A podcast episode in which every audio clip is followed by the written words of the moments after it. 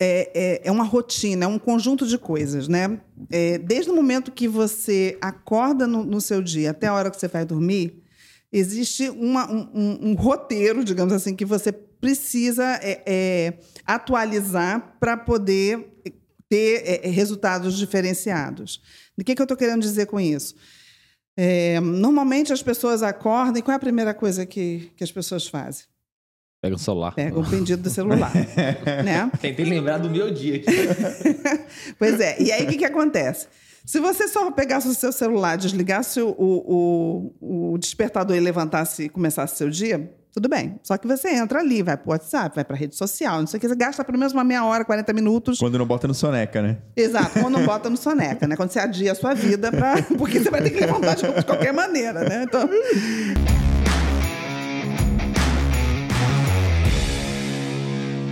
E aí, sejam muito bem-vindos a mais um 01 Cast, podcast oficial do Concurseiro 01.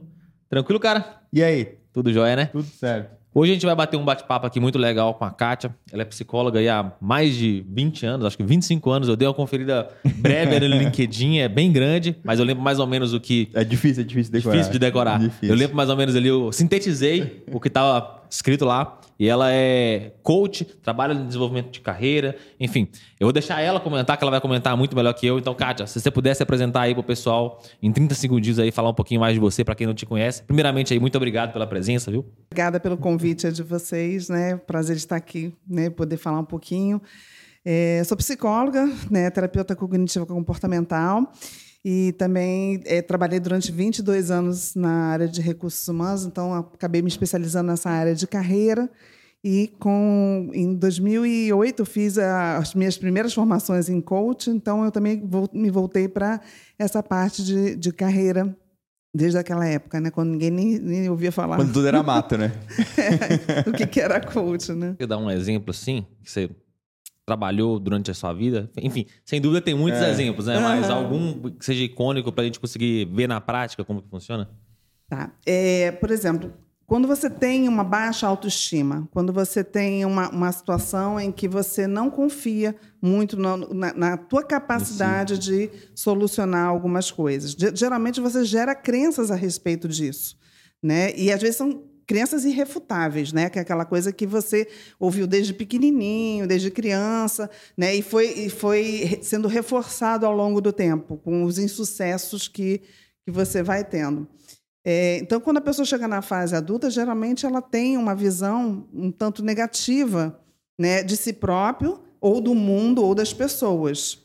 Né? Então, quando você vai fazer um processo de terapia, você é, começa a perceber esses padrões, né? e a partir disso a gente começa a dar novas interpretações para aquela situação ou para aquele pensamento a respeito de si próprio ou do mundo. Né? E quando você consegue enxergar, quando, quando aquela é, é, colocação é, é forte o suficiente para você enxergar diferente, você começa a perceber que nem tudo é de um jeito só. Né? Então, é, no processo de terapia, isso a gente consegue trabalhar bastante né, bem para que a pessoa possa começar a perceber que, que um fato não tem só uma interpretação, pode ter outras formas de enxergar. Né? É, e principalmente porque a gente tem um modelo de pai ideal, mãe ideal. Então as pessoas fazem o que podem, o que sabem, porque você só dá aquilo que você tem né, aquilo que você vivenciou. Então, muitas vezes, existem gerações que são comprometidas porque o avô fez isso com a mãe, a mãe fez isso com o filho, o filho vai fazer isso com, né, com, com, com o neto e assim por diante. E aí eu acho que, assim, claro, a gente não está condenado, né? Porque senão, se você dizer, bom, se eu tenho uma família desestruturada, ferrou, né? então, mas não é, a verdade não é essa, porque assim, você pode vir de famílias desestruturadas ou até pessoas que não têm uma família, uhum. né? E ser uma pessoa de sucesso. Uhum, a gente sim. tem N exemplos né, na, na vida para enxergar esse tipo de situação. Né? E, e, como que rompe esse ciclo? Assim? A gente vê uma coisa assim, ah, é, eu educo dessa forma porque meu pai me educou assim, eu, é, e assim vai ciclicamente. Como é que rompe esse ciclo uma hora? assim? Ninguém perguntou. Você perguntou como é, como é que a gente rompe isso. Fazendo perguntas.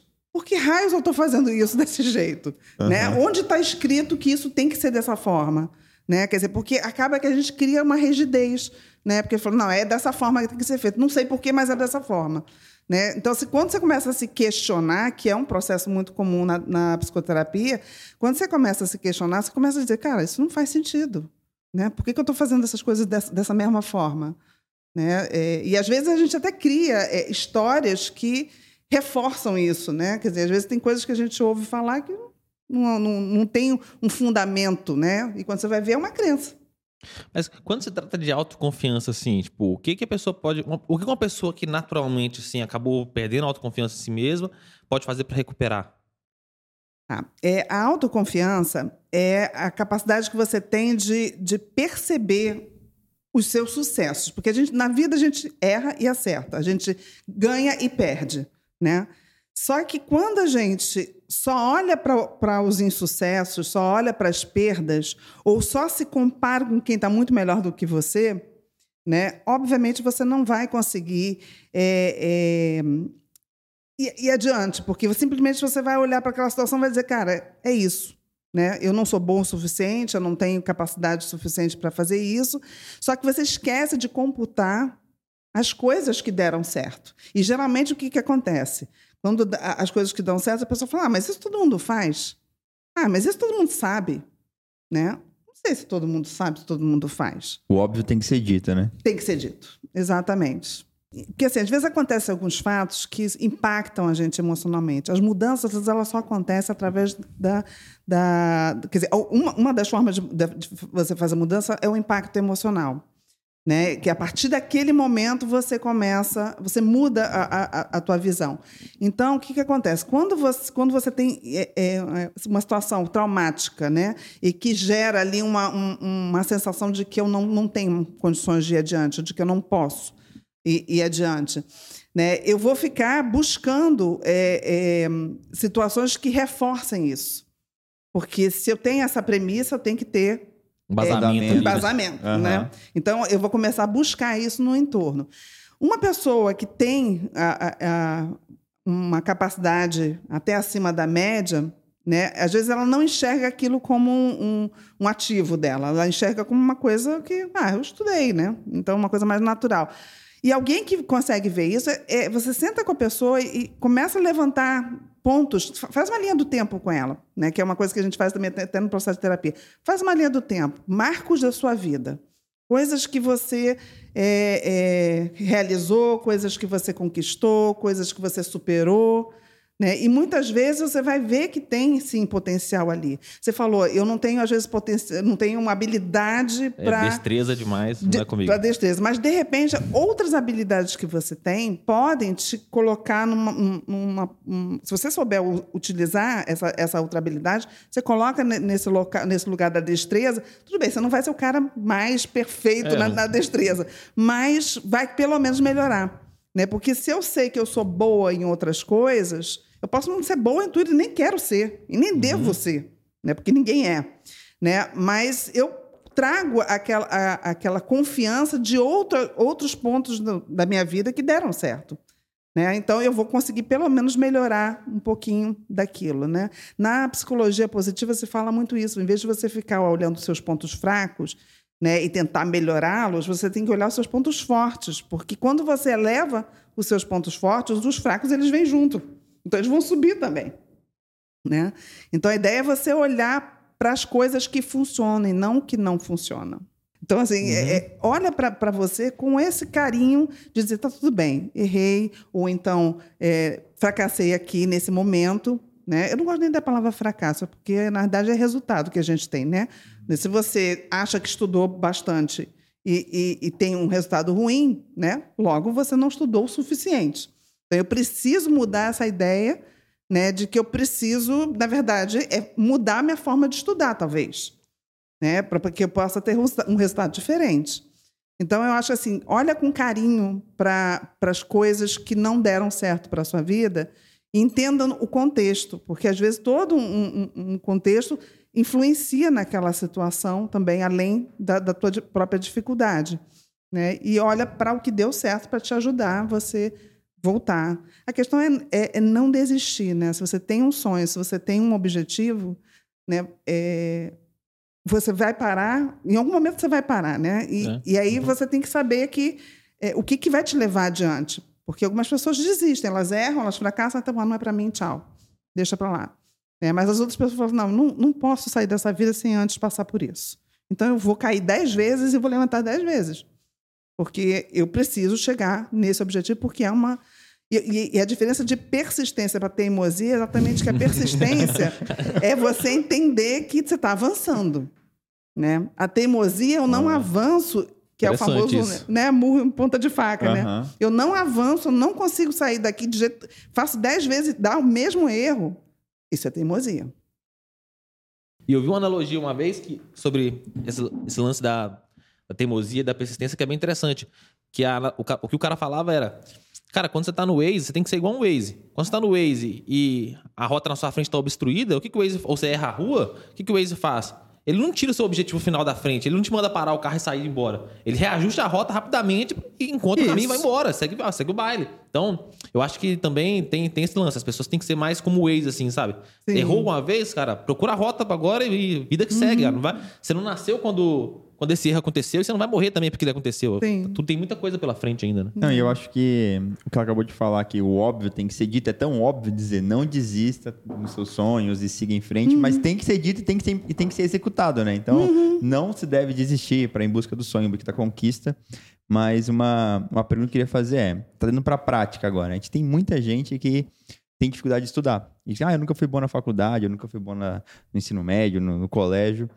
E aí vem aquela dúvida, pô, será que eu vou passar para um concurso público? Será que eu vou conseguir estudar para um concurso? E traz todas essas premissas que tem desde a infância, desde a faculdade, para o concurso público. Como que alguém pode trazer esses pontos positivos né, de outras áreas para poder né, se embasar para os estudos? E detalhe, tá? Em geral, a pessoa ela não fala que ela não consegue, ela fala, é só pra gênio. Mas eu É. não sou gênio. É. Entendeu? Então ela, tipo, jogou que é, É, que é de uma outra justificou. classe que não é, ela, já então pra ela não dá. Ela já entendeu? ficou, acabou que ela falar também. É, justificou. O que, que acontece? Eu acho que tudo é, é, é uma rotina, é um conjunto de coisas, né? É, desde o momento que você acorda no, no seu dia até a hora que você vai dormir, existe uma- um, um- um roteiro, digamos assim, que você precisa é, é, atualizar para poder ter é, é, resultados diferenciados. O que, que eu estou querendo dizer com isso? É, normalmente as pessoas acordam e qual é a primeira coisa que, que as pessoas fazem? Pega o celular. Pega o pedido do celular, né? Tentei lembrar do meu dia aqui. Pois é. E aí, o que, que acontece? Se você só pegasse o seu celular, desligasse o, o, o despertador e levantasse e começasse seu dia, tudo bem. Só que você entra ali, vai para o WhatsApp, vai para rede social, não sei o que, você gasta pelo menos uma meia hora, 40 minutos. Quando não bota no soneca, né? Exato, quando não bota no soneca, né? Quando você adia a sua vida, pra... porque você vai ter que levantar de de qualquer maneira, né? Então, e aí, o que, que acontece? Já começa daí, porque assim, eu preciso entender que meu dia não pode ser perdido né, em coisas irrelevantes, em coisas que não estão dentro do meu obje- objetivo. Como é que eu sei disso? Ficar na rede social me ajuda ou me, a- me- me aproxima, aproxima. ou me, ou me afasta do que eu quero? Né? Me ajuda ou me atrapalha nos meus objetivos? Né? Não estou dizendo que você não possa ficar na rede social. Todos nós ficamos. Né? Mas ter horário para isso, ter tempo que eu destino para isso. Né? E não ser engolido por essas coisas, né? Do tipo ligar a televisão e começar a ver notícia ruim. A, a energia da manhã é a É, energia mara- mais. Se você dormiu bem, é a energia mais perfeita que tem para você começar a fazer seu dia dar certo. E se, seu- se a sua manhã não for boa, a tendência é que a sua tarde também não vai ser. E logo sua noite não vai ser. E logo sua semana pode também não ser. E assim vai, né, para o resto do tempo. Então, eu acho que é uma questão de você começar a se organizar para dizer o que, que eu vou fazer na minha manhã. Eu costumo dizer, posso contar aqui minha- um pouco da minha rotina? Eu- isso é uma coisa que eu aprendi né, no, no livro Milagre do Amanhã, é, é, do- da manhã, né? Mas só que é um, um, um- um livro que tem algumas coisas que são um pouco mais radicais, que ele manda você acordar às 5 horas da manhã e não funciona É, para todo banho mundo. gelado. Pra mim não consigo. Não, não funciona para todo mundo. Mas eu peguei algumas coisas interessantes do livro, que era justamente o seguinte: a primeira hora do dia é minha. Aconteça o que acontecer, ela é minha. Eu não falo com ninguém em casa, entendeu? Eu fico durante. Eu, eu levanto de manhã, bebo minha água, vou, eu vou sentar e faço a minha meditação, que às vezes dura 5, 10, 15, 20, dependendo do, do dia, da disponibilidade que eu tenho.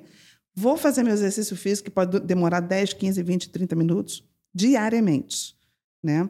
Aí eu leio, que pode durar 5, 10, 15, 10, 20 minutos. Né? Aí eu escrevo alguma coisa, que pode também escrever um livro assim. 5, 10, 15, 20 minutos. Aí depois que eu acabei a minha rotina, né? aí sim, agora eu sou dos outros. Né? Aí o filho está levantando, o marido está levantando, então, aquela coisa toda. Então você vai começar a se organizar para ajudar na rotina da casa e depois você começar o seu dia de trabalho. Então, eu acho que é importante você ter essa hora para você, porque aí você não fica com aquela sensação de que assim, eu não tenho tempo para mim. Então, eu preciso, eu, eu mereço ficar agora na, na, rede social, porque eu não tenho tempo para mim. Ah, eu tive um dia difícil, então não tenho tempo para mim, vou ficar aqui vendo série. Né? Uhum. Então, eu faço naquela hora da manhã aquilo que realmente vai me ajudar para o resto do dia. Né? Então, isso eu acho que quando você muda essa, a sua rotina, os resultados começam a vir né, começam a aparecer.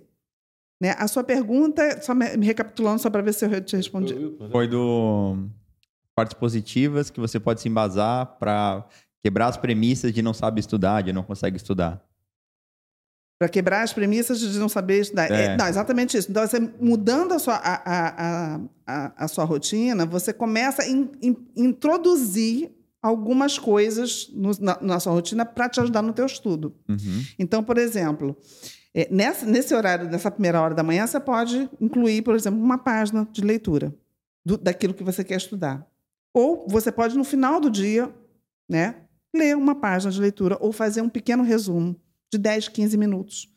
É pouco mesmo. Você vai dizer, pô, mas 10, 15 minutos é pouco. Eu tenho que estudar 3 horas, 4 horas.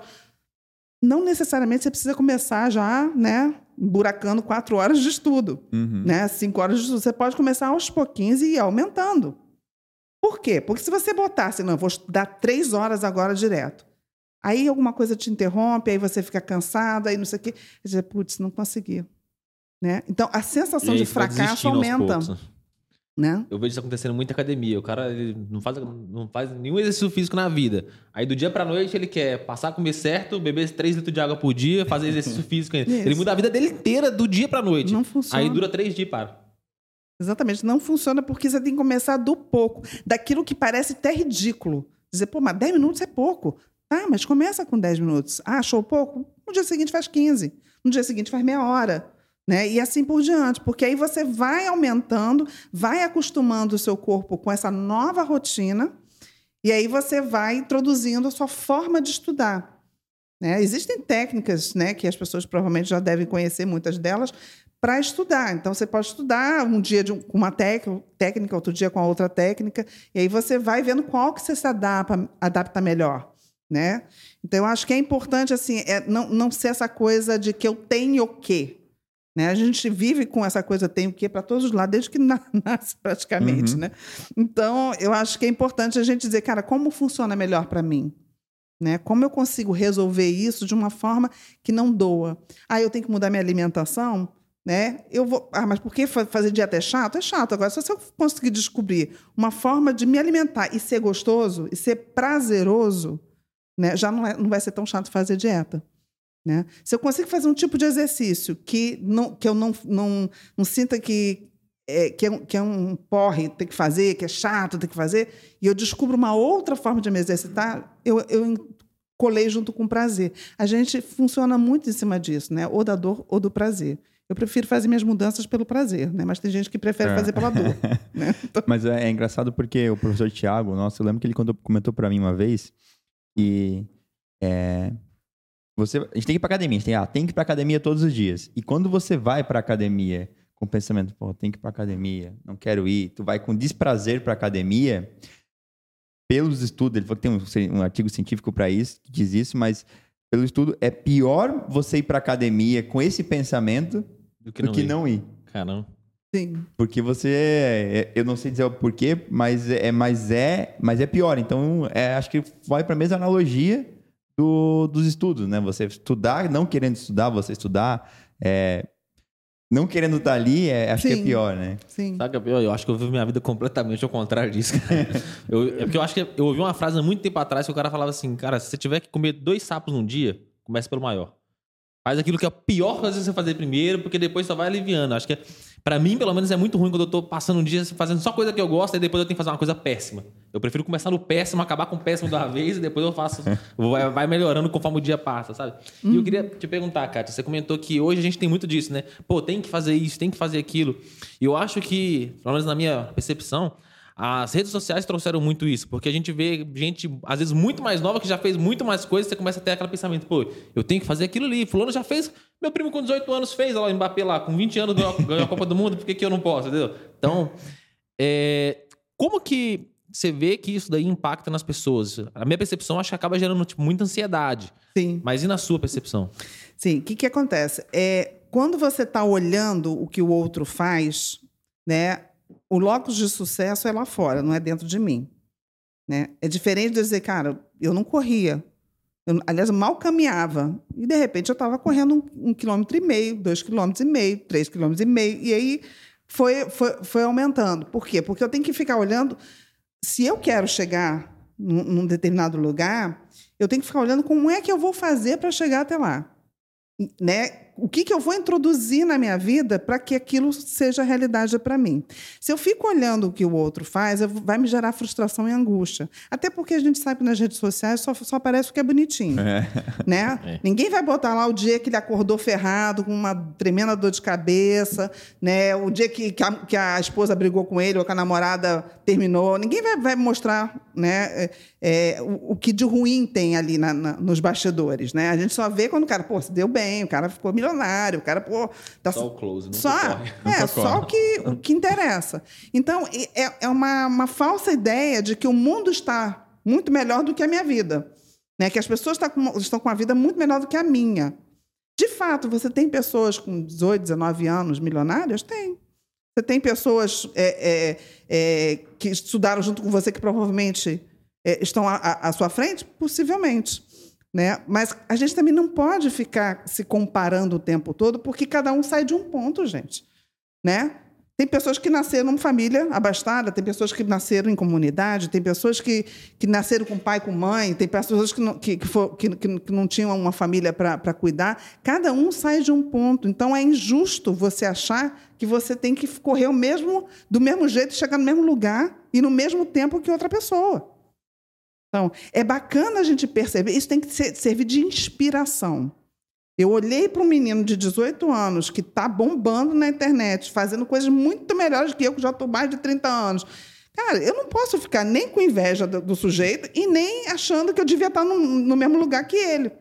Porque ele é ele, eu sou eu. Eu tenho minha história, ele tem a dele. Né? Então, o que, que eu tenho que fazer? Cara, eu quero também poder chegar lá. Então, que que olhando para a minha vida, o que, que eu tenho que mudar? O que, que eu tenho que introduzir? O que, que eu tenho que retirar para poder fazer um percurso semelhante? E vai dar um resultado também diferente, não vai ser igual nunca. Né? Então, eu acho que a gente tem que parar de olhar no entorno e achar que está todo mundo se dando bem e a gente que está se ferrando. Né? Porque senão você vai ficar só naquela sensação de que eu sou um fracasso. É legal que a Kátia, tudo que ela falou, vai para a primeira frase dela, que tudo, a quebrar os paradigmas é tudo uma pergunta. É. O que, o que eu vou fazer agora vai me ajudar a atingir o objetivo ou não? O que eu estou fazendo, né? Se alguém tem sucesso, alguém tem como sucesso, eu chego como eu chego lá? O que eu posso fazer para estar para chegar próximo a ele? O que, que eu tenho que ser melhor hoje? Então, é legal essas perguntas, né? Eu acho que Sim. fazer As pessoas com quem eu convivo me ajudam ou me atrapalham? Né? Tem que, ser- tem que ter um pensamento frio para conseguir. Tipo, É. Assim, Exato. o sentimento inicial, em geral, é às vezes a pessoa tem inveja, e eu não tô falando- julgando aqui, não sou o pai Sim, da verdade para julgar se inveja é boa ou ruim. Às vezes ela tem é, orgulho, enfim, ela, a inspiração, mas o sentimento inicial, em geral, não é. Cara, quais são os meus passos para poder alcançar lá? Tem que ter um pensamento frio da coisa para conseguir fazer essa análise. Ou pelo menos ter visto alguém falando antes para você tentar lembrar, pô, a Kátia falou para fazer aquilo ali. Então agora é, a- é o momento, assim. Uhum. E eu queria te perguntar, Kátia, é, quando as pessoas elas têm an- ansiedade, e muitas vezes, às vezes, por não estar alcançando os resultados que elas, que elas desejam, como que elas conseguem identificar que elas estão ansiosas, assim? Porque eu acho que na minha visão, pelo menos, o primeiro passo é você ter um diagnóstico ali, né? Não dá Sim. tratar com coisa que você não sabe o que, que é. Veja bem, a ansiedade ela não é ruim. Ela só é ruim quando ela é uma ansiedade tóxica. O que, que é uma ansiedade normal e uma ansiedade tóxica, né? A ansiedade é, natural é aquela que te movimenta. Para você sair da cama, você tem que ter um pouquinho de ansiedade, né? Para dizer, cara, tem coisas para fazer, tem coisa para resolver, tem coisa para entregar. Então, precisa da- da- da- dessa ansiedade. É, a ansiedade que te movimenta, né? a ansiedade de começar uma coisa nova, a ansiedade de você é, é, fazer uma entrega, isso é natural. Né? Um pouquinho de mão gelada, um pouquinho de tremor. barriga. Qualquer um, até. Fernanda Montenegro, quando vai estrear, ela fica um pouco tensa. Todo mundo, todos nós ficamos. né? Impossível, ela não. É, exatamente. Então, o que, que acontece? É, o que, que é ansiedade tóxica? É quando ela está num nível em que eu não consigo mais me concentrar, em que eu não consigo mais é, é, enxergar o que de bom isso pode me trazer. Né? Quando eu começo a, a- a ter problemas com o meu sono, né? quando eu começo a estar com a mente ativa de um jeito que, que é assim, fora do comum, porque, por exemplo, se você, vai casar, no dia do teu casamento, tua mente está a mil. Você- Se você vai casar, E ela vai casar. Pois é, teu- no dia do casamento, sua, sua cabeça está a mil, da tua noiva está muito mais ainda. Tá, muito mais. Mas, mas, assim, é normal você estar um dia desse- dessa forma. Agora, todos os dias de você funcionar nessa coisa da antecipação, eu tô já no futuro, eu não tô no presente. É muito complicado a gente ficar no aqui e agora. Né? A gente fica sempre no futuro. Ah, não, eu preciso fazer isso porque senão vai, vai dar errado. E se eu não fizer isso? Eu- fico já pensando o que pode dar errado e tentando controlar o incontrolável, porque eu não controlo o mundo, eu não controlo as pessoas. Eu influencio as pessoas, mas eu não controlo as pessoas. Né? Eu controlo a mim. Eu posso controlar o meu pensamento. Né? Eu não controlo minha emoção. O que que é uma emoção? Emoção é um susto. Tive uma emoção. Né? Fiquei triste porque eu perdi uma pessoa recentemente que eu gosto muito. É uma emoção. Fico uns dois, três dias naquela emoção? Provavelmente. Até o sétimo dia, quando a gente vai na missa e tal, não sei o quê, fica um pouco triste. Depois você vai voltando pro, pro, na- estado na- natural ali. Ao, ao estado natural. Então, eu posso escolher ficar no sofrimento, ou seja, eu, eu quero continuar sentindo essa dor porque essa pessoa é muito importante para mim e eu quero continuar sentindo essa dor. Eu escolho. Não, eu não quero mais ficar sofrendo por isso. Né? Vai muito também da crença de cada um, óbvio, né? Mas é, a emoção já passou. O sofrimento opcional, né? Como dizia o poeta. Então, é, é, a gente precisa escolher quais são a- a- os sentimentos que eu quero nutrir. Né? Uma- alguém faz uma coisa ruim contra mim. Vou ficar com raiva? Claro, todo mundo ficaria. Né? Quando sofre alguma coisa injusta. Todo mundo Uhum. fica. Né? É, entendi o que aconteceu, né? resolvi aquela situação, eu posso simplesmente dizer, cara, acabou, já passou. Né? Se eu ficar nutrindo a raiva, eu vou querer me vingar. Eu vou querer fazer alguma coisa contra a pessoa que, que me provocou a dor. Né? E aí eu gasto uma energia gigantesca e muitas vezes eu não consigo fazer o que eu gostaria e mesmo que eu faça, depois eu me arrependo, porque se eu for uma pessoa boa, provavelmente eu vou entender que aquilo não é certo. Né? Então, eu acho que é, é- é muito importante que a gente tenha autorresponsabilidade. Eu escolho as coisas que eu quero para a minha vida. né? Às vezes acontecem coisas de fora, tragédias, coisas horríveis e tal. Você não escolheu passar por isso. Mas o, o sentimento que você vai ficar depois que aquela situação se estabilizar é você que vai escolher. E é isso que vai te impulsionar ou vai te paralisar. Percebe? Uhum. Não, eu queria trazer um relato de, de ansiedade. Eu não sou uma pessoa muito ansiosa, tá? Eu, eu não, me considero muito ansioso. Mas, às vezes, quando tem muita coisa pra fazer, que é quase todo dia. Eu sou mas ansioso, né? Exceto, exceto nos domingos, assim. nos domingos é pior, porque no outro dia é segunda, então tu já, tu já cria a ansiedade da segunda. Caraca, amanhã é segunda, tem um monte de coisa pra fazer. Acho que o domingo é o dia mais ansioso da semana. Sim, nós somos o campeão mundial de ansiedade. Não sei Ah, se é? No vocês sabem. No, Bra- no mundo. Sério? Ah. No Caraca. mundo. Antes da pandemia, éramos o segundo colocado. Agora somos o campeão mundial de ansiedade. Mas por que, O assim, povo na sua mais opinião? ansioso. Fiquei na dúvida agora. tem uma série de coisas, né? Mas, enfim, é, é, a, a, ansiedade ela acaba sendo uma, uma, uma coisa de você se colocar no, no futuro, o que, que eu vou fazer, como se eu não tivesse capacidade de lidar com as coisas que, que eu imagino que estão por vir. Então, eu fico tentando dar conta daquilo e aquilo só me atrapalha no momento atual, né? É, em, todos os, em todos os aspectos, né? Então, eu acho que, que, que é importante a gente perceber que, que não adianta eu ficar calculando mil coisas que podem acontecer quando normalmente não acontecem. Né? Se você está para, sei lá, ter uma conversa difícil com alguém, né? Provavelmente você imagina trocentas coisas, cenários terríveis, e aí quando você vai para a real, o que, que acontece? Nada. E você fala, meu Deus, passei dias. Fiz todo o roteiro aqui, a pessoa não seguiu nada do que eu pensei. Nada, nada. Né? Então, assim, o que, que adianta você ficar se antecipando? Claro, quando, ela, quando a ansiedade já está num nível tóxico, ela realmente ela precisa, às vezes, de. É, ela tá, às vezes tá, tá tão, é, ela toma tanto você que realmente você precisa de ajuda. Aí você precisa é, não só entender, mas como também é, controlar. E aí você vai precisar, talvez, é, ir a um psiquiatra, fazer uma medicação para dar uma segurada naquela sensação de desespero, que alguma coisa vai acontecer e vai ser um desastre. Né? Então, quando já está nesse nível, às vezes as pessoas começam a ter ataques de pânico. Uhum. Né?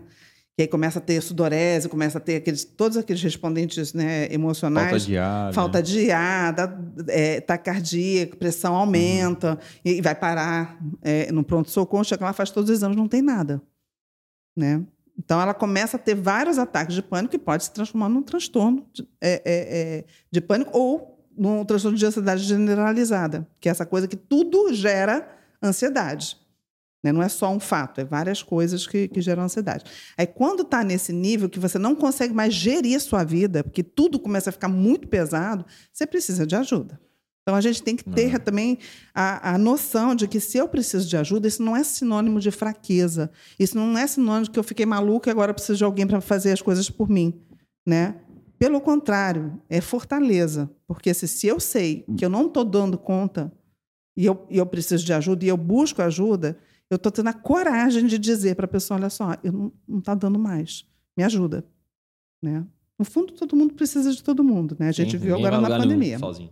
Ninguém vai alugar nenhum sozinho. Então, a gente precisa ter essa coisa de deixar de ser arrogante, né? E dizer, cara, agora estou precisando. Ah, vou precisar para o resto da vida? Não. Às vezes é um momento pontual. Você resolve aquela situação e segue sua vida.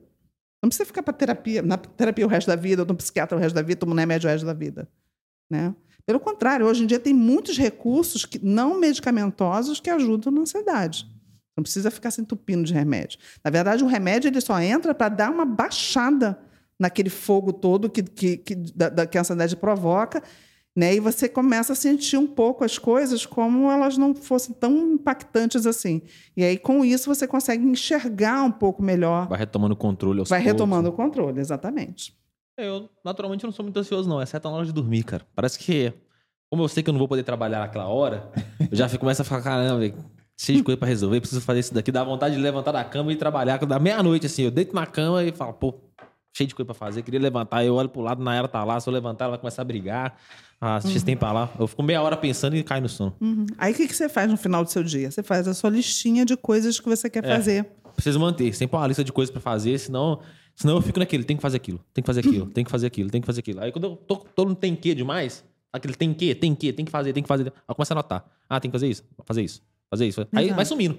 Vai sumindo. Depois. Tem que esvaziar a cabeça. É, é. exato. é, eu faço isso. O meu problema é que eu tenho muita coisa para fazer, eu acabo não fazendo nada. É tanta coisa que eu fico assim, às vezes eu paro na frente do computador, caraca, eu tenho que fazer aquilo. Eu tenho que fazer isso. E aí quando veio, passou uma hora e eu não fiz nada, porque eu tava pensando nas coisas que eu tinha para fazer e eu não fiz nada. Acontece também. Pois é, provavelmente você estava pensando no horário errado para você. Né? A hora que era para fazer é a hora para fazer, a hora para pensar exato, o que eu tenho que fazer. Exato. E aí eu começo a ficar bolado, porque passa essas uma hora, o meu objetivo inicial era o quê? Eu tenho muita coisa para fazer, eu vou escolher a prioridade aqui agora das coisas que tem que ser feito. E aí passou uma hora, eu não fiz nada. Eu pensei, cara, se eu não tivesse nem escolhido a prioridade, feito qualquer coisa, eu já estava muito mais adiantado. Pois é, então, na verdade, as tarefas nunca vão terminar, né? Não é o dia que terminar porque você morreu. Uhum. Entendeu? Porque todo dia tem coisa para fazer. Ouvi uma vez uma frase que se você acha que você não tem nada pra fazer, você só não olhou direito. Exatamente. Exatamente. Então, o que, que acontece? Você é, é, são, são duas técnicas que você pode utilizar. Essa do final do dia, né? Deixa eu ver tudo que eu ainda não consegui fazer hoje. Né? E aí eu, eu, eu boto para a semana, né? Um, você pode separar a sua agenda, né? Segunda, terça e quarta e deixar quinta e sexta livre, porque tudo que você não conseguiu fazer segunda, terça e quarta, você bota na quinta e sexta para fazer. Legal. Né? E a outra coisa, assim, se a gente está aqui, por exemplo, sei lá, vamos que a gente estivesse jantando aqui. E aí você lembrou que, pô, deixei de, de fazer um negócio que eu tenho que fazer amanhã. Pega, faz uma anotação rápida e guarda seu celular. Pronto. Aí você tá lá batendo papo, a pessoa lembra de faz uma anotação rápida, bota no celular. É, eu faço isso. Depois, você, depois que você faz a anotação, a hora que você vai olhar para ela, você vai dizer, pô, anotei isso, isso, isso, isso. Que, que... Aí eu vou me organizar. E nada daquela ideia de que eu vou fazer 10 coisas num dia só. Não vai. Não vai fazer 10 coisas. Né? Escolhe duas coisas. Se elas forem. Se você imagina que elas vão gastar aí umas duas, três horas, escolhe duas coisas. Se sobrar, você encaixa mais, mais é, coisas para fazer. Senão, você já fez aquelas duas coisas. É sempre pelo menos, porque se você quiser fazer muitas coisas e não conseguir, gera frustração. Uhum. Né? Às vezes as pessoas têm dificuldade de, de priorizar o que, que eu faço primeiro, o que, que eu faço depois. Né? Então, começa pelas urgências. O que, que são as coisas urgentes? Tudo aquilo que já estourou o prazo e está gerando prejuízo. Né? Então, eu pego tudo que tá, já, já estourou o prazo e está gerando prejuízo. Aí, vamos supor que eu tenha três, quatro coisas urgentes. Aí eu vou olhar assim, bom, o que, que é o mais, o que, que é o principal? Se, se elas estão interligadas, eu começo pela que, a, a, a, aquilo que realmente eu preciso Precede fazer a primeiro, outra, precede né? a outra, exatamente. Se elas não estão interligadas, eu posso escolher ou eu começo pelo mais difícil e depois eu deixo para os finais mais fáceis. primeiro. Né? Primeiro maior sapo. É, é, é muito pessoal isso, né? Então, realmente, você pode fazer a- as urgências. Depois você vai para as coisas importantes. O que, que são as coisas importantes? Aquilo que tem prazo, mas ainda não estourou. Né? Eu tenho ainda um tempo para fazer aquilo. Aí eu passo para as coisas que são delegáveis. Geralmente as coisas delegáveis são as coisas gostosinhas de fazer. Todo mundo quer fazer, porque é bom fazer mesmo, né? Só que aquilo, é, você tem que olhar a tua hora. Quanto vale a tua hora? Né? E aí, às vezes, você tem uma, uma, uma pessoa que, que. uma estagiária ou um- uma secretária, que a hora dela vale menos. Então, eu vou pegar o, que é, o, o, o meu tempo, em vez de eu me ocupar ó, com, com aquilo, e passo para uma pessoa que, que pode fazer aquilo e, e não tomar o, o meu tempo. Né? E aí eu vou me organizando dessa maneira. E depois eu, eu vejo as coisas que são elimináveis. O que, que são as coisas elimináveis?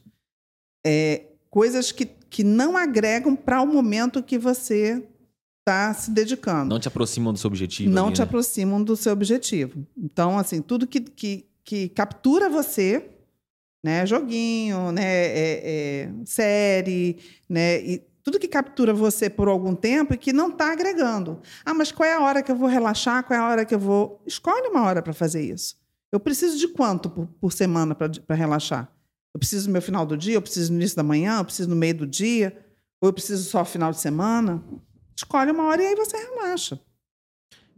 Essa é uma pergunta que eu queria fazer. Como que a gente faz? Como que você recomenda fazer esse balanço assim? Porque muita gente tem essa dúvida mesmo. Pô, no nosso caso, por exemplo, tem muito aluno nosso que a pessoa trabalha e, obviamente, o dia dela já é majoritariamente ocupado pelo trabalho, né? Porque às vezes sai cedo de casa para pegar uma, um, uma- um meio de locomoção, ir até o trabalho, aí volta, enfim. Você já saiu de casa às 7 da manhã para voltar às 19 horas da noite.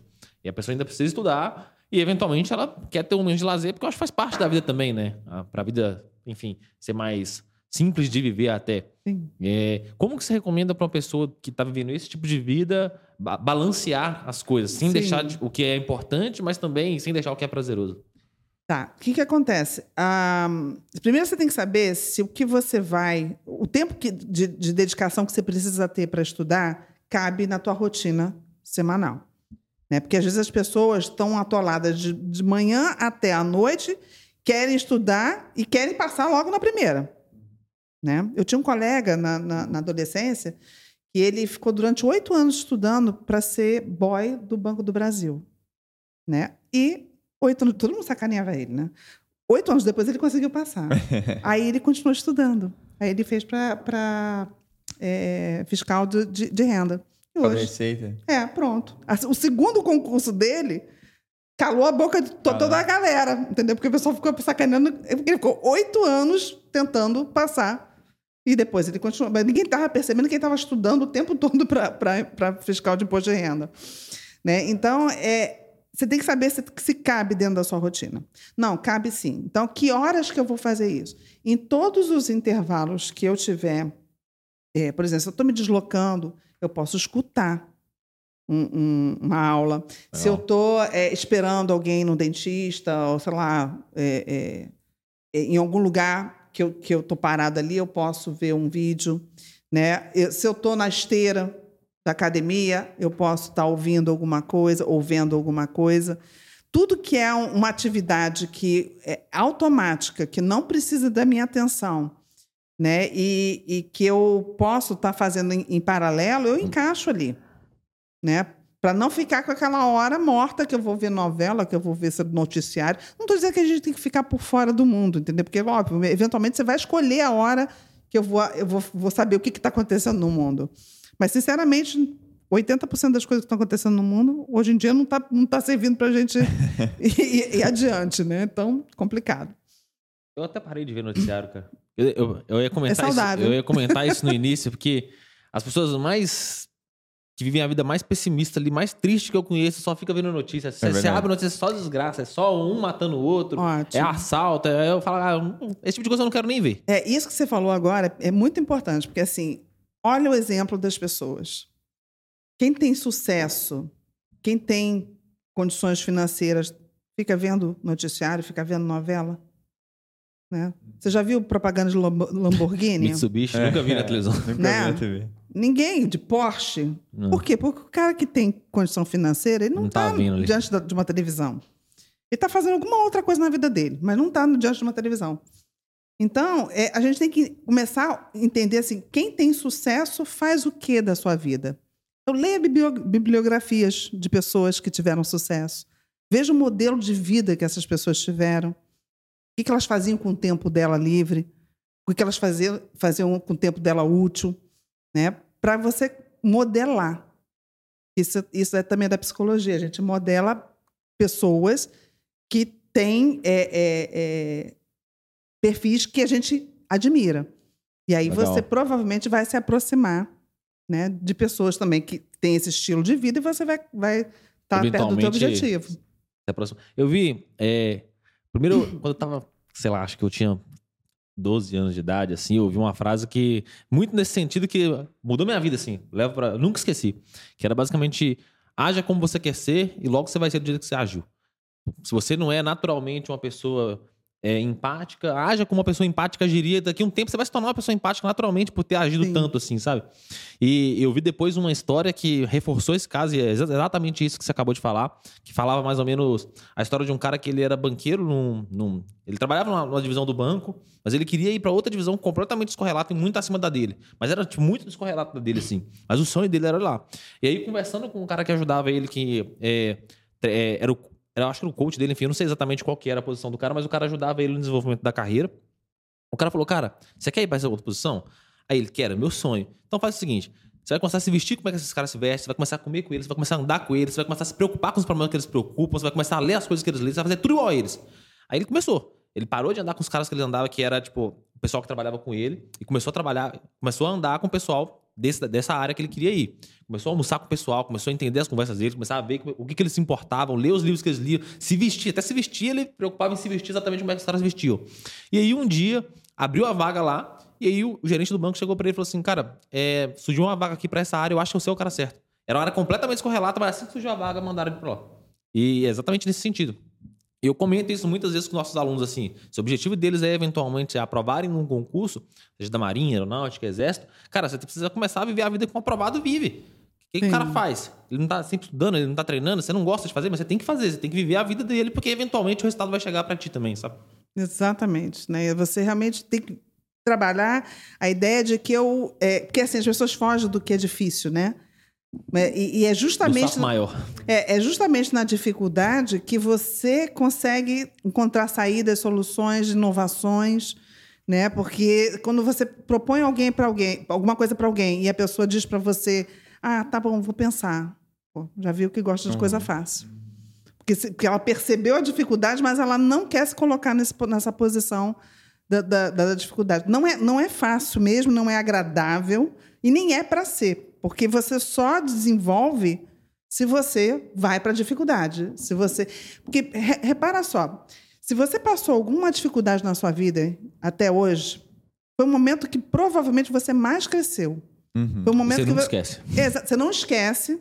Você é, é, é, olha para aquilo hoje com, com, com ar de superação. Naquele momento estava sendo uma bomba, né? Mas depois que passa, você, cara, olha o que, que eu vivi e olha onde eu tô. Né? Você viaja para a Europa, todo mundo passa perrengue na Europa, passa perrengue em qualquer lugar que você vai. Perrengue chique. Na- é, é, exatamente. Tem até um blog sobre isso. É, você passa perrengue. Na hora que está passando perrengue, você não, não, não posta lá no, no Instagram. Aham. Mas depois que você chega de viagem para contar para todo mundo que, que você saiu vivo e inteiro da, da situação, aí vira né, um, uma- um evento interessante e você tem prazer de contar que você superou. Né? Então, é na dificuldade que a gente cresce, é na dificuldade que a gente se supera. Né? E eu acho que assim, a gente não pode. é, Claro, você não vai ficar sempre na dificuldade o tempo todo, porque realmente é pesado. Mas não pode fugir da- dessa, desses momentos de dificuldade, porque são eles que vão botar você para frente. Eu acho que depois que você enfrenta um momento de dificuldade, outros pequenos desafios que você encontra, você passa por cima, né? Igual um trator. Igual o trator, é. Sim, porque aí você já, tá, já sabe que. Calejado, né? Já está Calejado. né? Você já sabe o que que você consegue viver é, é, é, com aquilo muito Eu- mais eu- um exemplo assim, bem, bem duro, mas, sei lá, é, quando eu perdi minha mãe, né, faz alguns anos, e aí hoje, lá, se eu perder um cachorro, eu vou dizer, tipo, ah, sei lá, o cachorro pode ser O melhor amigo meu do melhor homem. amigo, mas um exemplo assim, Sim, duro, já passou né? por algo tão Passou difícil tão que difícil coisas que- É. difíceis também não ficam tão grandes Não mais. fica né? tão Você grande, sobreviveu Eu- é. à, à morte da sua mãe. Então, é, claro que não estou dizendo que uma morte de uma pessoa é, é- é menos importante É ou mais claro, importante é. que outra. Mas quando a gente sobrevive a uma situação é, pesada, as outras coisas, você vai sentir também dor, mas você sabe que você vai sair dali e, e algum, daqui a pouco você vai estar inteiro de novo para seguir sua vida. Né? Então a gente tem que entender que assim, não, não tem que fugir das coisas que são difíceis, porque elas vão te fazer, vão te causar um pouco de dor, mas depois que você passar por aquilo, você se superou. Né? É, você até postou no Instagram outro dia que o Will postou um negócio que é bem verdade, assim.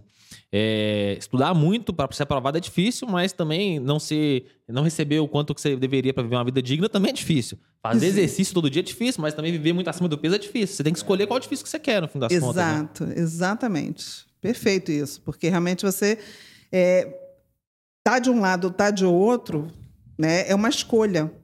Né? Porque a dificuldade é mesmo. É difícil ser pobre e é difícil ser rico. Ah, mas como assim é difícil ser rico? É. Né? Ficar com medo de tudo, medo de perder o que você É. tem. Tem que saber gerir, né? De- da noite para o dia, um Até monte de coisa. a riqueza também Com- é difícil. então assim tem, tem, tem todo, todos os lados tem né, a, a, a- parte boa e a parte ruim. Bônus e bônus. Né? Bônus e bônus, exatamente. Eu, eu- eu queria fazer agora uma outra pergunta completamente é, descorrelata. Uhum. Hoje a gente fala muito, assim. Quase todo mundo fala, principalmente na área de quem. Na área não muito mais profissional da coisa mesmo, quem está empenhado em atividades severas ali para alcançar resultados e tal. Se fala muito é, do burnout, né? Pô, é. é, como que a gente faz para evitar, enfim, o que que é, como que eu sei que eu tô perto. Você consegue comentar um pouquinho? Acho que a gente pode Sim. começar, né? Como que eu sei, que- o que que é? Acho que é a melhor pergunta. Que é o que, um que é de fato o Ah. burnout? A gente ouve muito falar, mas... Vou, vou falar de uma forma bem, bem simples para as pessoas poderem também ter um pouco mais de acesso em relação a isso. É, o burnout ele é uma, uma, uma situação onde você simplesmente paralisa porque o excesso de coisas chegou ao seu limite. Né? Então, quando você começa, você começa a ficar ansioso, você começa a ficar mais um pouco mais deprimido, você começa a ter uma série de, de, de cobranças internas. É muito comum as pessoas têm alta cobrança interna, né? E aí somada à cobra- à cobrança externa ou a cobrança que ela acha que vai, vai ter, né? E, e aquilo começar a acumular, acumular, e a pessoa não pede ajuda. Ela acha que vai dar conta, ela acha que vai resolver, ela acha que vai, vai daqui a pouco vai, vai passar e não passa. Então chega uma hora que a coisa pá, paralisa. E aí ela não consegue ir mais adiante. Né? Ela não levanta da cama. Né? Então, e aí ela tem, perde. Tem sintomas físicos também, assim, tipo crise de pânico, eu acho que também deve ser um dos sintomas sim, também, né? Sim. É, é, é assim, é o que eu chamo de é, ansiedade e, e, a depressão são primos, né? Então, quando aparece a ansiedade, pode aparecer a depressão e os dois andam meio juntinhos. Então, assim, esses sintomas é, é, é, dessa pressão, dessa sensação de, de não vai dar, não vai dar, não vou conseguir né? E ao mesmo tempo eu tenho que continuar, tenho que continuar, sabe? É, é, é a, a, forma extenuante, né? Tanto físico, mental, né? É, é, psicológico. Você é pressionado de todas as formas e aí uma hora você não aguenta. Uma hora você paralisa e aí você tem que, aí você tem que se retirar do trabalho, se retirar da faculdade, né? Para poder tratar aquilo e acalmar e dar uma diminuída para você poder retomar em algum outro momento. Né? Então, normalmente são cobranças muito internas, ideias de que eu não posso desistir. Né? Que é diferente da outra situação. Eu não vou desistir porque é uma escolha minha atingir o meu objetivo. E, claro, eu vou encontrar meios de, de despressurizar determinados momentos para que eu possa continuar. Mas o, o, no burnout, não. A pessoa não despressuriza, ela não para, ela trabalha horas a fio né? E ela, ela se cobra, ela se exige um tanto, ou ela é exigida um tanto, a ponto de uma hora ela dizer, cara, não dá. Não dá. Aí ela realmente ela simplesmente paralisa.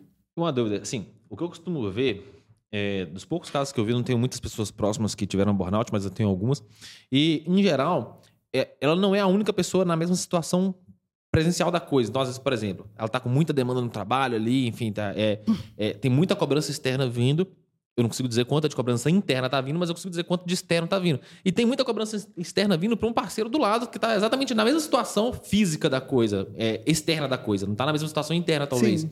E um entra em burnout e outro não, porque talvez até o fator interno mesmo de um está se cobrando muito mais, um está imaginando muitas coisas à frente, etc. A dúvida que eu quero te perguntar é: existem algumas pessoas que têm mais tendência a, a sofrer um burnout, assim, é, enfim, não sei, pessoas mais ansiosas naturalmente ou algo do tipo?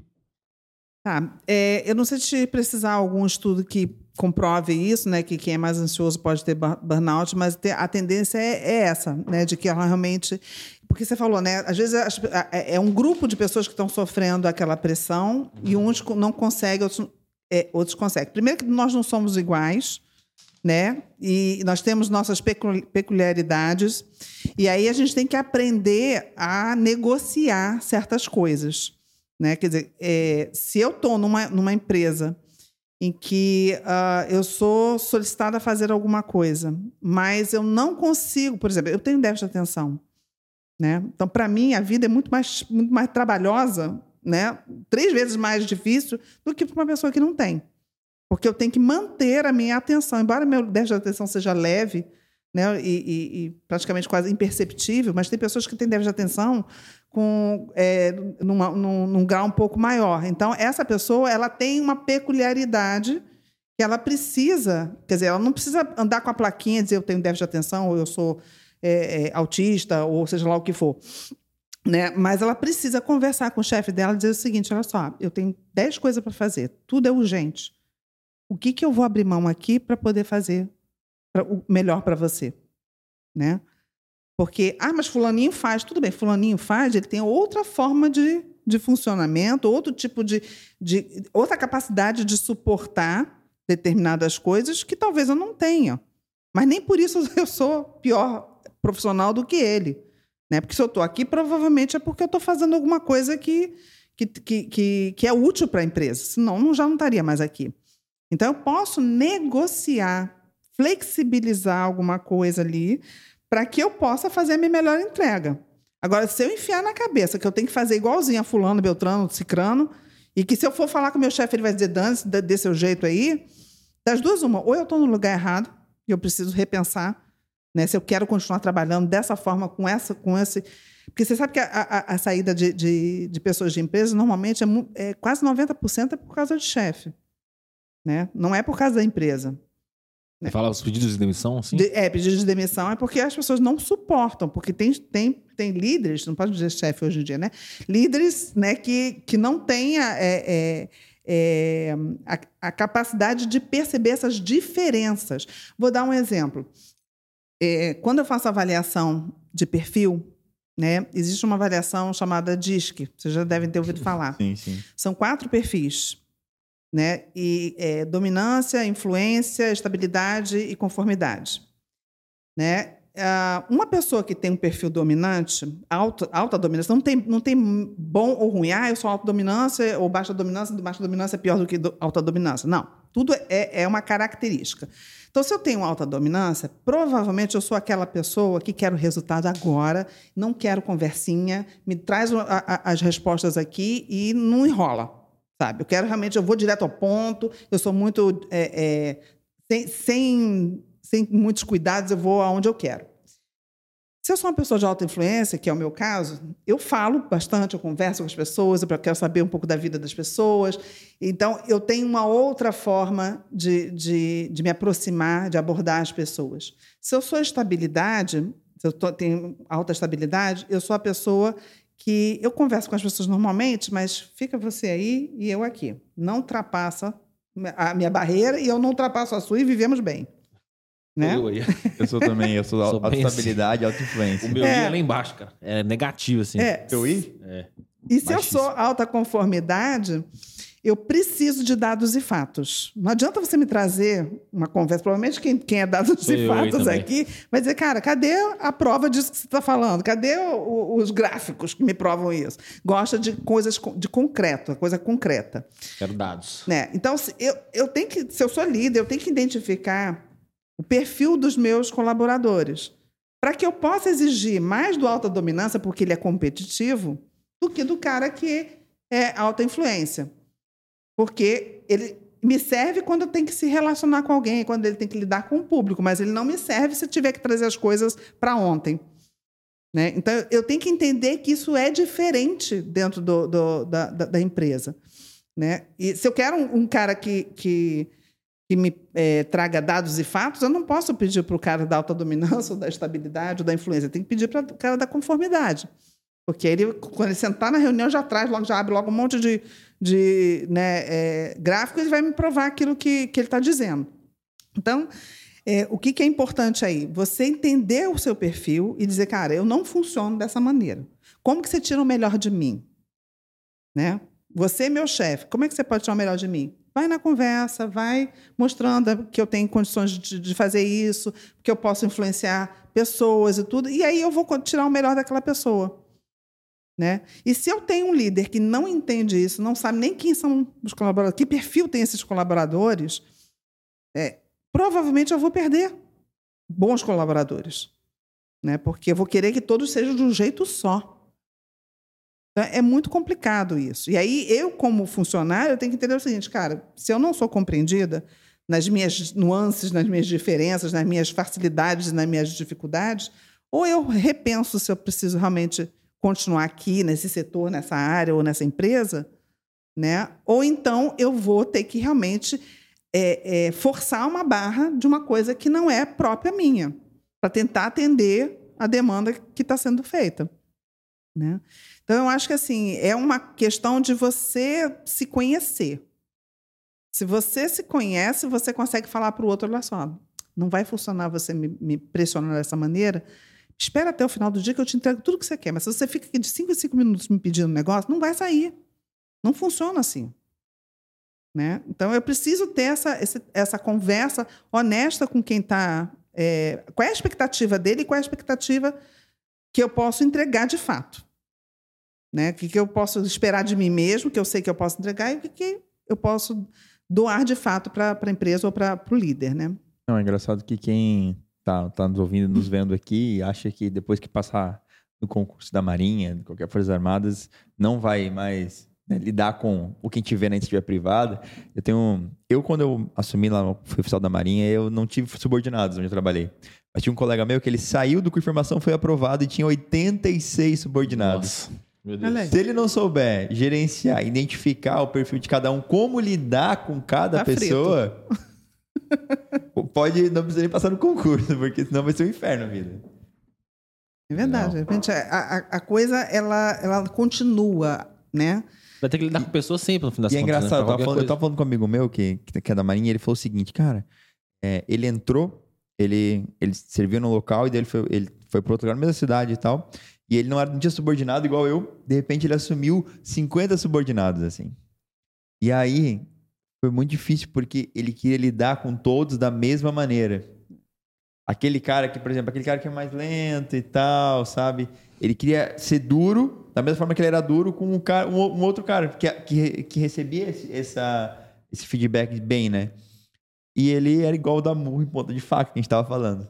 Uhum. E aí, hoje, dois anos depois, ele falou: Cara, hoje minha vida é tranquila. Eu, ele falou: Eu tava prestes a sair da marinha, porque Não tava eu, não, eu aguentando não tava conviver com aguentando lidar com os meus subordinados, porque era muito difícil. Eu pedia para um cara, ele não fazia, eu pedia de uma forma, da mesma forma para o outro, ele fazia. Eu não entendia, eu não conseguia diferenciar. Uhum. Aí hoje.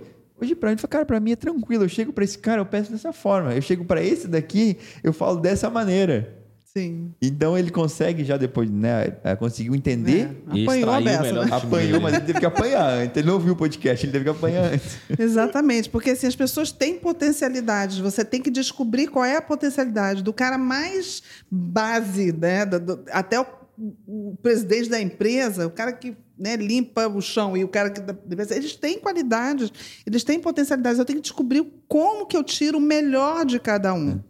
E como é que eu solicito isso às pessoas. Né? Porque se eu for realmente uma pessoa grosseira com todo mundo, para uns vai ficar tudo de boa. Falar, ah, tranquilo, já estou acostumado mesmo. Então, para outro vai ficar todo sensibilizado. Poxa, ela foi grosseira comigo. Né? Pô, ela falou na- minha cara. Entendeu? Então, ela fica... aí pronto, não vou fazer. Né? E aí começam os joguinhos, né? Porque tem os passivos agressivos também, né? Na tua frente diz uma coisa, por trás está fazendo outra, porque ele não vai fazer o que você está dizendo. Então você tem que ter muito cuidado para primeiro entender quais são as potencialidades, né? E aí você mudar a sua forma de conduzir as coisas para que você tire o melhor daquela pessoa, né? Para o bem de todos, né? E você comentou, Kátia, que você tem um pouco de TDAH, né? Uhum. É, como que uma pessoa com TDAH pode é, evitar que isso influencie no- na, na performance dela? Pensando, por exemplo, no nosso caso, né? Tem muito, muito aluno nosso que está estudando ali, ele tem que passar, eventualmente, horas por dia ali estudando. Mas ele tem déficit de atenção. Então, como que ele poderia lidar com isso? Primeiro, como identificar, né? Uhum. Às vezes a pessoa tem e também nem sabe Sim. que tem. Eu acabei de lançar duas semanas atrás um livro chamado TDAH Adulto, né? Estratégias simples para lidar com uma mente distra... é, desatenta. Né? E, e no livro fala um pouco dessa questão da- do diagnóstico e de, das- da- do diferencial, né? Do diagnóstico diferencial. Porque o TDAH ele é um, um transtorno neurobiológico, né? Ele, ele é, tem causas genéticas, então A pessoa provavelmente. nasce com aquilo ali, no caso. Oi? A pessoa nasce com aquilo. Sim, sim. Se, se um pai ou uma mãe tem déficit de atenção, provavelmente ela tem ali pelo menos 75% de, de carga genética que ela está passando para o filho, né? Para poder. E pode, pode acabar acontecendo isso. Até mais ou menos 16 anos de idade, os sintomas aparecem. Né? Então não tem essa de que assim, ah, eu virei de TDAH. Não virou. Ou você nasceu com isso, ou você não é déficit de atenção. Pode ser qualquer outra coisa. Né? Então, o déficit de atenção ele, ele aparece muito na, na época do escolar, né? Quando você entra, começa a se alfabetizar, porque aí com- começa que assim a professora precisa te ajudar, a mãe precisa te ajudar, porque você não consegue fazer tudo sozinho, porque você não está atento, né? Porque na verdade o déficit de atenção ele é uma instabilidade, ele não é um déficit, é uma instabilidade de, de, de atenção que acontece no seu cérebro. Né? E aí, quando você tem essa, essa estabilidade, essa subida e descida, quando você desce, você não está não, não tá com atenção ali. E aí, quando você sobe, já passou aquele momento. Falou, opa, perdi alguma coisa. Né? Então, eu preciso realmente da medicação para eu poder manter a estabilidade da minha atenção. Porque se eu não, manter, não mantiver a, a estabilidade da minha atenção, eu não vou ter memória. Porque memória ela vem a partir da atenção. Né? É, e aí as pessoas precisam buscar ou um psicólogo, ou um psiquiatra, ou um neurologista para poder fazer o, o, o, diagnóstico e o diagnóstico diferencial, né? Para você não confundir com, com outras coisas, porque a gente tem o autismo também, né? Que é, que é muito parecido com, com déficit de atenção. Você tem a ansiedade, né? A, distúrbios auditivos também, que tem algumas características. Então, você vê muito isso na fase da infância, né? É, e a, quando, quando você se torna adulto e não teve esse diagnóstico, é, você fica quase como um, um, errante, né? Vai errando aqui, vai errando ali, vai aprendendo, apanhando, né? Fazendo às vezes, às vezes não, não aprende com um erro só. É, né? O foda é que às vezes a pessoa também pode acabar perdendo a confiança nela, né? Por não Exato. saber o, o, que tem uma causa ali por trás que está impedindo exato, ela de ter resultados. Exato. É muito comum a baixa autoestima porque você fica achando que você é um ET, que só acontece com você, porque eu não consigo, todo mundo consegue, eu não consigo. Né? E, na verdade, o que tem ali é um problema que você pode tratar né? e você pode encontrar estratégias para você poder é, é, é, dar conta disso, né? resolver o, o problema da, da, sua vida. Porque, por exemplo, quem tem déficit de atenção tem mais problemas com, com é, multas de trânsito, porque não, não viu que estava mudando. Ah, batida, né? É, problemas também é, é, de ordem criminal, né? Porque às vezes são, tem tendência à delinquência, a fazer coisas né, erradas na, na, na, na fase da, da, adolescência, tem maiores divórcios, tem uh, perda de empregos constante. Né? Então, tem, vai muito além do, do estudar, Vai muito né? além, vai muito além. Então, realmente, tem muitos prejuízos. Se você já está cansado de ter prejuízo, vai ver o que, que é, entendeu? Porque não é possível que, que a pessoa vá viver uma vida inteira assim. Eu peguei recentemente uma pessoa com eu tinha 62 anos e ela descobriu Nossa. agora que ela tem déficit de atenção. Vê o tamanho do, do, da, da, da, carga, do estigma que ela carrega a vida inteira, achando que ela não era né, uma pessoa é, suficiente para essa sociedade que a gente vive. Né? Por isso que às vezes dá também até depressão, porque a pessoa não, não consegue se encaixar. Uma coisa vai encadeando a outra. Ali. Encadeando a outra. E às vezes, se você fazendo a medicação para os momentos, que é uma coisa interessante da medicação, que a medica é uma das únicas medicações que você pode suspender a qualquer momento sem ter efeito rebote. Né? O efeito rebote é quando você tira de uma hora para outra, o corpo uhum. sente, aí começa a dar um, uma descarga ali, meio desequilibrar um pouco, né? Então, é, essa medicação ela só sustenta a sua atenção. Tanto é que se você tem tipos de medicação que você toma de manhã, vai liberando ao longo do dia, no final do dia já não precisa mais dela. Você vai dormir, então você não precisa é, é, da medicação. Final de semana, férias, você não precisa da, da, da, da medicação. Né? Mas precisa buscar o um médico, porque tem muita gente querendo fazer concurso, eu já, já tive no meu consultório, e procurando. Ah, porque eu acho que eu tenho déficit de atenção, eu preciso tomar medicação para conseguir um, um, laudo dizendo que tem déficit de atenção e, e, e poder usar a medicação. Não funciona para quem não tem déficit de atenção. Então, já, já de cara, pelo contrário, não. pode causar problemas até muito sérios, até de ordem sexual. Entendeu? Hum, então, então cuidado para brincar com essas coisas. Ah, vou tomar com o amiguinho conseguiu ali. Entendeu? E depois vai ter problemas e não, e, e não, não sabe por que, que Você está mexendo com a bioquímica do, do cérebro. Então, você não pode ficar tomando qualquer coisa sem fazer um exame de sangue, sem saber qual é a dosagem, né? como você vai tomar, de que forma. Então, é muito complicado. E, e para quem tem TDAH nos estudos, como é que, como é que, como é que detecta isso? É, é talvez estuda, é, tenta estudar e paro? Como é, como é, é que tenta... Dificuldade de leitura. Uhum. Uma, uma, das coisas que, que déficit de atenção fica lendo e aí pula uma, uma, um parágrafo. Uma aí, linha que, é. aí quando, quando já conseguiu terminar uma página, já esqueceu o que leu lá em cima. Ah. Né? Então você tem algumas técnicas que você pode, por exemplo, a leitura você pode usar o próprio dedo passando na, uhum. nas linhas para você não perder a linha, uhum. ou aquela canetinha amarelinha também, né? Você pode uhum. usar o luminicola, ou então você pode é, é, ler aquela página e gravar para você mesmo aquilo que você entendeu do que você leu. Né? Então, você, tem, você pode usar algumas técnicas para te ajudar na leitura. Né? É, você pode usar ficha, é, fichamentos né? com perguntas da, do, do, assunto, né? que você pode é, é fazer com que a pessoa realmente diariamente veja aquelas perguntas e vai respondendo. E aquelas que você acertou, você deixa para trás, as que você errou, você repete no dia seguinte.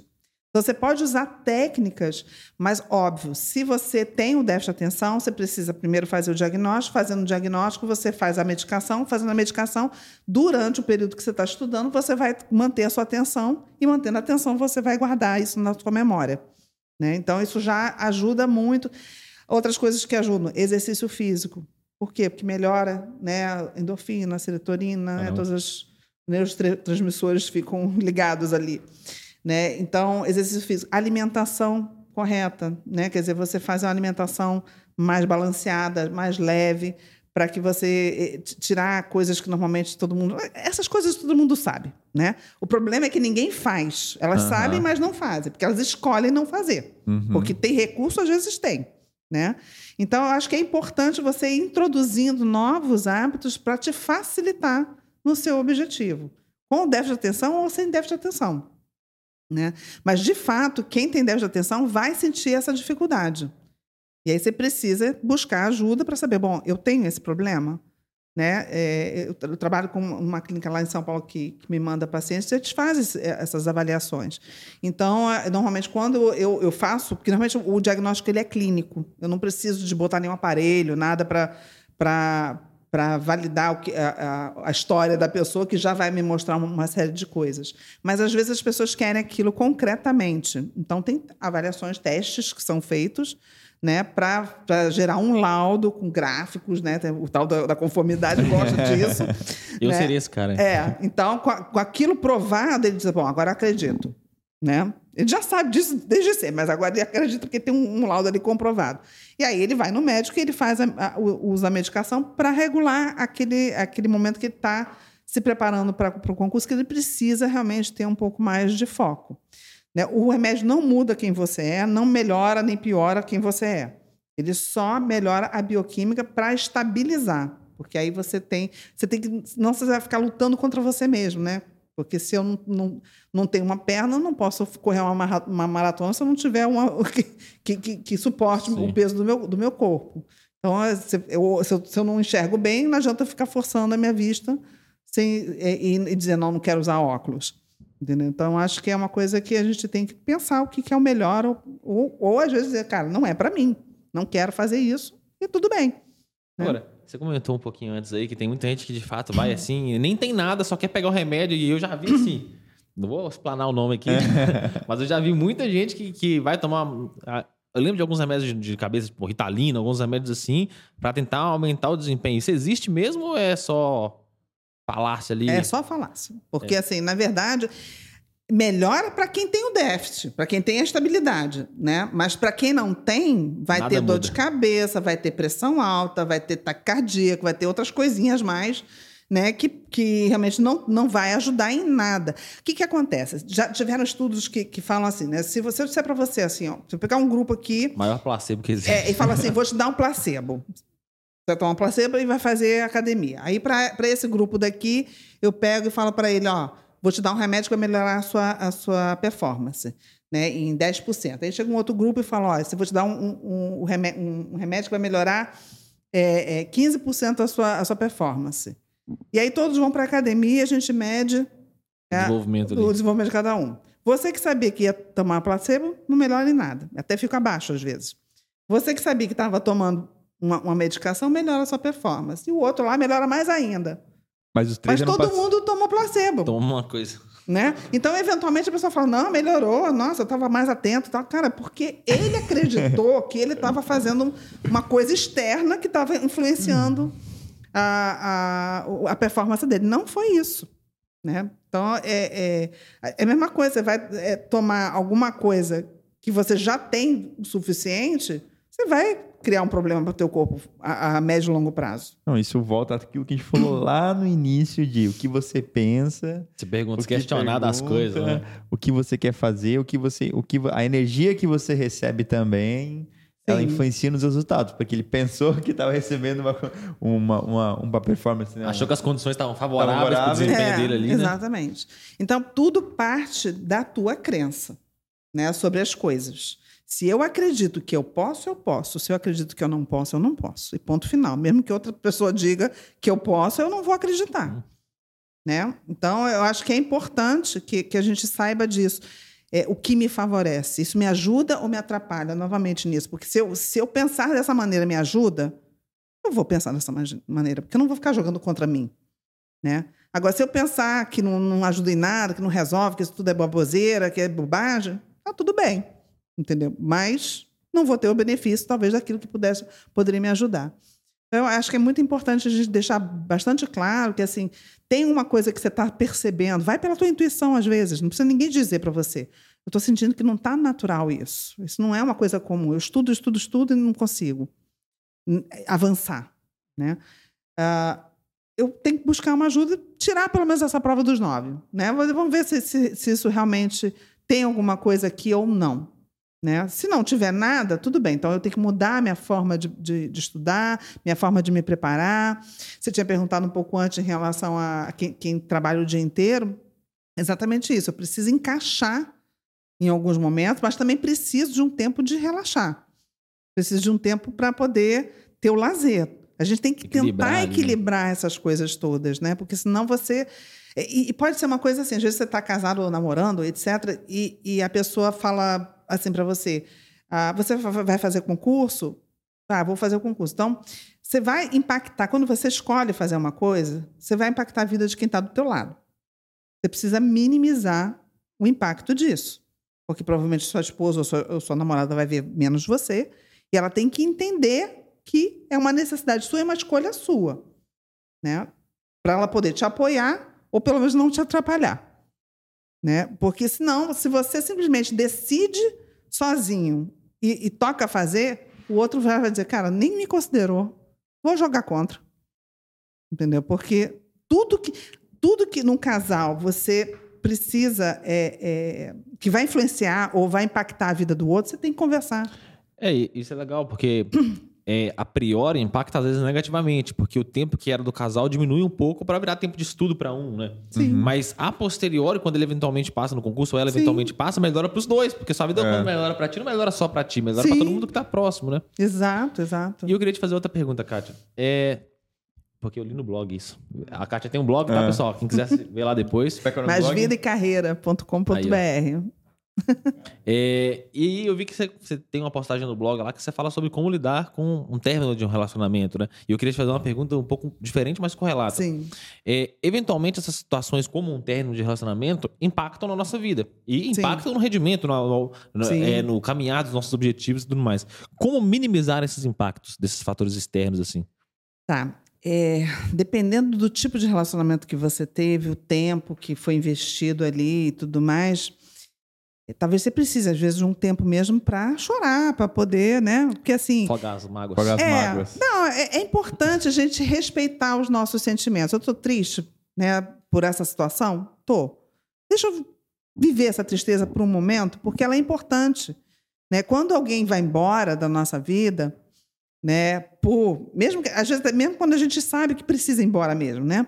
Às vezes você termina com a pessoa, mas você chora porque terminou com a pessoa, né? Não uhum. porque e, e, então, aí o que, o que é importante? Você precisa desse tempo, né? Que aí você vai escolher se são duas horas, dois dias, duas semanas, dois meses, né? Sabendo que se eu escolher dois meses, eu tenho um programa, um planejamento, né, para poder estudar. Então eu vou ter que intensificar os outros meses para que eu possa compensar esses dois meses que eu tirei para dar uma refrescada na minha cabeça, para poder realmente é, é, poder é, perceber o que, que, que, eu vivi ali, né? O que, que foi importante naquela relação para mim, né? E, e, deixar aí, né? Deixar passar, porque obviamente as pessoas passam pela nossa vida o tempo todo. Né? Provavelmente você não convive hoje com as pessoas que estavam na creche, quando você estava na creche né? O que estava no, no, no, né? Nem no... quem eu convivi na faculdade eu convivo mais. Pois é. Então, as Dizem pessoas... que o ciclo de, de pessoas muda a cada 10 anos, não é uma coisa assim? Sim. É, algumas pessoas fazem amizades de longo prazo. Né? É, a minha irmã, por tem exemplo. Algumas tem, da infância também. A minha irmã tem, tem, tem amigos do tempo do. do, do que antigamente já falava, falava segundo grau, né? Hoje é ensino médio. do tempo de segundo grau. Né? Minhas amizades têm hoje da, da, da faculdade para cá, mas não são pessoas. Tem um ou outro que eu conheci lá, lá no passado, na adolescência, mas, enfim. As pessoas passam pela nossa vida. Então a gente tem que saber receber, a gente tem que saber viver o que, que tem de bom nessa relação. E quando elas vão embora, eu tenho que também ter esse, esse processo de, de ir me desfazendo né, da, de, desse apego, né, de, de eu poder desinvestir por isso que às vezes eu falo, ontem eu estava até conversando com uma paciente minha que eu estava falando para ela, a gente precisa é, é, entender que assim, às vezes as pessoas fizeram o trabalho que elas precisavam fazer, né? E que uh, agora ela, é, você tem, vai seguir o seu caminho, né? E você precisa desinvestir e tocar, né? Para frente, porque se você fica amarrado na, naquilo, é aquilo que eu falei da, da escolha do sentimento. Vou ficar apegada ao sentimento, aquela pessoa porque ela era perfeita. Porque na hora, enquanto você estava namorando, era um desastre, né? Mas depois que termina, ela era perfeita. né? Quando perde. pois é.